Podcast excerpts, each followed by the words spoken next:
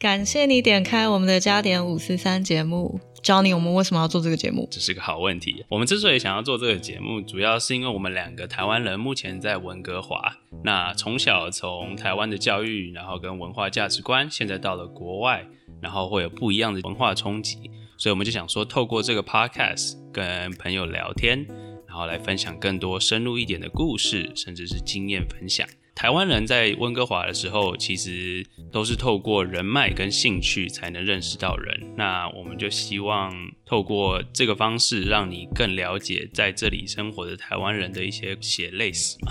血泪史嘞！我的天啊！对啊，常常在这边交朋友，你只会知道他的 first name，不会知道他的 family name，可能就是浅浅的聊个几句就已经结束这样子的交流。那基于以上的理由，我们希望透过 podcast 可以分享那些好玩的故事。是，然后推进台湾跟加拿大两边的文化价值融合，甚至是自己的部分可以更了解。说我作为一个会讲中文也会讲英文，然后也在两边文化生存的人，到底是怎样的 identity？所以我们的 podcast 对我们来说，就是提供一个媒介或平台去讨论这样子的文化融合过程。那对于我们的听众来说，希望。就是可以让你有一个轻松的机会去窃听我们到底在讲什么，并且吸取可能对你有帮助的知识和思维。那让我们自我介绍一下，首先我是 Johnny，我来这里已经十几年了，住在温哥华已经算相当有经验。对，然后他是一只老鸟，但我不是，我三年前才来到温哥华这边念研究所。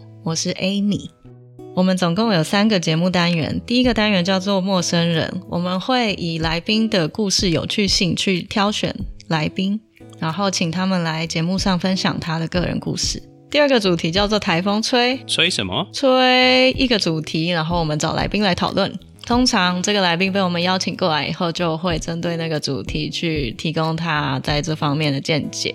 像我们之前有做过一个租车的 topic，然后就请我们的好朋友来讲说，车子可以怎么买，车子可以怎么租，车子可以怎么拿到。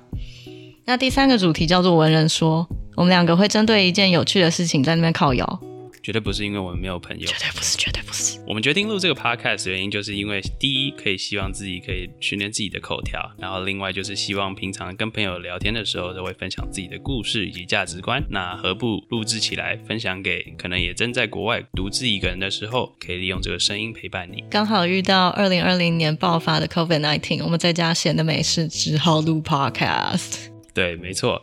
那如果你对我们的节目有兴趣的话，欢迎 follow 我们的 podcast，收听未来更多的内容。我们还有 IG 跟 Facebook，你可以搜寻 Type Story 五四三，就可以找到我们喽。